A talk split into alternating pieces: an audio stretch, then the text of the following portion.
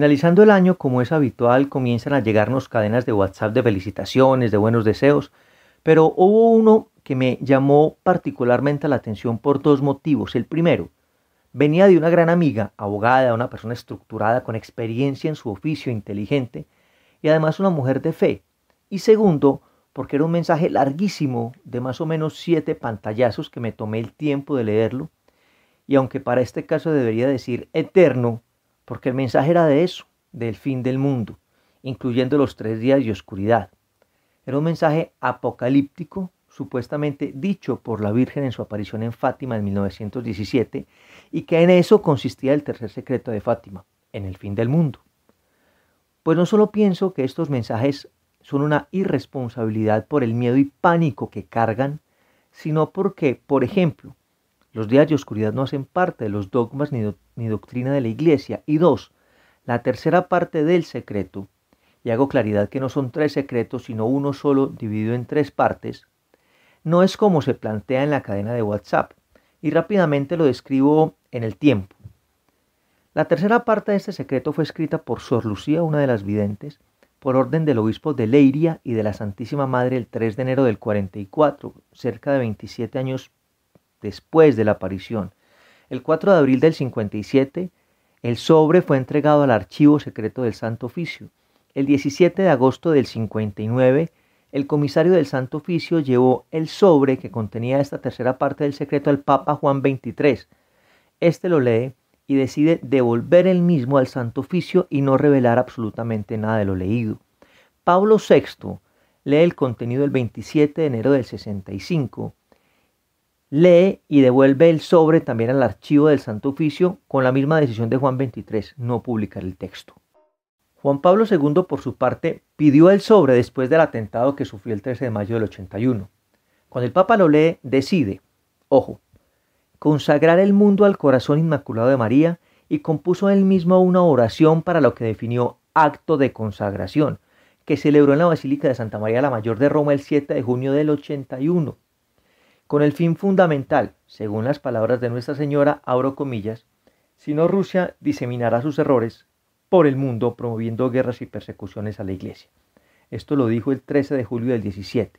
Ahí ya vamos viendo en qué consta la tercera parte del secreto. Sor Lucía confirmó personalmente que este acto solemne y universal de consagración correspondía a los deseos de Nuestra Señora. Esto lo escribe en una carta dirigida al Papa el 8 de noviembre del 89.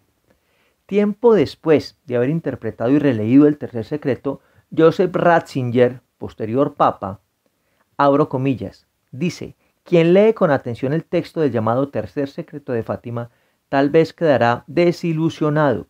Después de todas las especulaciones que se han hecho, no se revela ningún gran misterio, no se ha corrido el velo del futuro, cierro comillas. Y para terminar, entre las interpretaciones que se hicieron respecto al tercer secreto, uno fue discutido entre los emisarios del Papa y Sor Lucía. El hombre vestido de blanco no es otro que el sumo pontífice, quien es víctima de un ataque con arma de fuego. El pasaje de la revelación recordó el atentado que sufriera Juan Pablo II el 13 de mayo del 81. En aquella oportunidad el Papa diría, una mano materna guió la trayectoria de la bala, salvándole la vida. Años después se conocería que Sor Lucía coincidiría con él. Este atentado también hacía parte del tercer secreto. Pero este podcast no es para hablar de Nuestra Señora de Fátima. Es para decir que siempre, en todas las épocas, han existido visiones apocalípticas o las llamadas teorías milenaristas. Y como hayamos hablado en los anteriores capítulos de algunos pasajes curiosos de la historia, incluyendo cruzadas, reyes, papas, iglesia, Quiero narrar hoy la historia del fin del mundo, profetizada para 1260.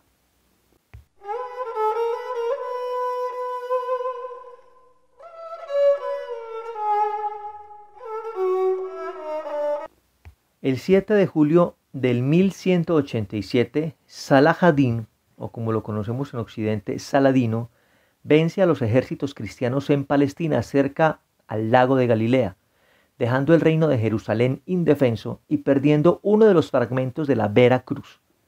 El Papa Urbano III muere de un infarto al escuchar la noticia, aunque esta le llegó tres meses después del suceso, en diciembre. En ese momento asume Gregorio VIII, que aunque solo tuvo un papado de 57 días, logra enviar al arzobispo de Tiro, que estaba de visita en Europa, a que convenza a Enrique II, rey de Inglaterra, y a Felipe II, rey de Francia, para que a pesar de sus diferencias en ese momento, porque estaban en guerra, tomaran la cruz e iniciaran la tercera cruzada y recuperar Tierra Santa. Pero pasa que muere Enrique II y lo reemplaza Ricardo I, apodado el Implacable. Este Ricardo vacía las arcas inglesas con el pretexto de partir a la cruzada, vendió cargos, títulos, los alguaciles que ya estaban nombrados cuando él llegó los hizo renunciar para que compraran de nuevo sus cargos. Con esto mandó a construir 250 embarcaciones, compró miles de caballos que envió al puerto de Marsella. Para contextualizar, hay que aclarar que en ese momento Marsella y gran parte de la Aquitania, o sea, del sur de Francia, dependían de Inglaterra. De ahí parte de la discordia con el reino francés. Luego Ricardo parte a encontrarse con Felipe de Francia en la ciudad de Beslay, y aunque eran enemigos mortales, marcharon juntos a Tierra Santa en una cordial enemistad el 4 de julio de 1190, tres años después de la pérdida de Jerusalén. Joaquín revela a Ricardo el Implacable que las cruzadas no tenían como fin únicamente salvaguardar el Santo Sepulcro y demás lugares santos, era también anticipar el momento de la instauración del reino de Dios en la tierra. Recuerden que en la tradición cristiano-judía el Armagedón o esa batalla del fin del mundo se dará reuniendo un ejército enorme que enfrentará a Israel, el pueblo de Dios, y sitiará a Jerusalén, la ciudad amada. Y convence a Ricardo que él, Ricardo, será fundamental en la lucha contra el anticristo, que era Saladino. Él debía vencerlo para preparar la venida de Jesús a la nueva Jerusalén. Además, el fin del mundo estaba cerca. El año 1260 era, según la siguiente teoría, cuándo se acabaría el mundo. Esta teoría, hecha o revelada por el monje, era la siguiente, póngale cuidado. La edad del mundo estaba dividida en tres. La edad del Padre, que abarca desde la creación hasta el nacimiento de Cristo. La edad del Hijo, que empieza con el nacimiento de Cristo. Y la edad del Espíritu Santo, que comenzaba después de 1260, o sea, posterior al fin del mundo o de lo mundano. Cuando se dio el encuentro entre Ricardo y el monje, se encontraban en ese momento al final de la edad del Hijo, pero ¿por qué se daba la fecha de 1260? Pues muy fácil. Él asegura, el monje, que todas las edades tienen el mismo número de años. Y aunque el Antiguo Testamento no nos dice cuál es este número, el monje deducía por las generaciones que hay desde Adán hasta Jesús, que son 42, 14, 14 y más 14. Y por el momento en que empieza la edad del Hijo, el nacimiento de Cristo. Entonces, él multiplicaba 42 por 30 que establece como la media de años que dura una generación. Esto da 1260.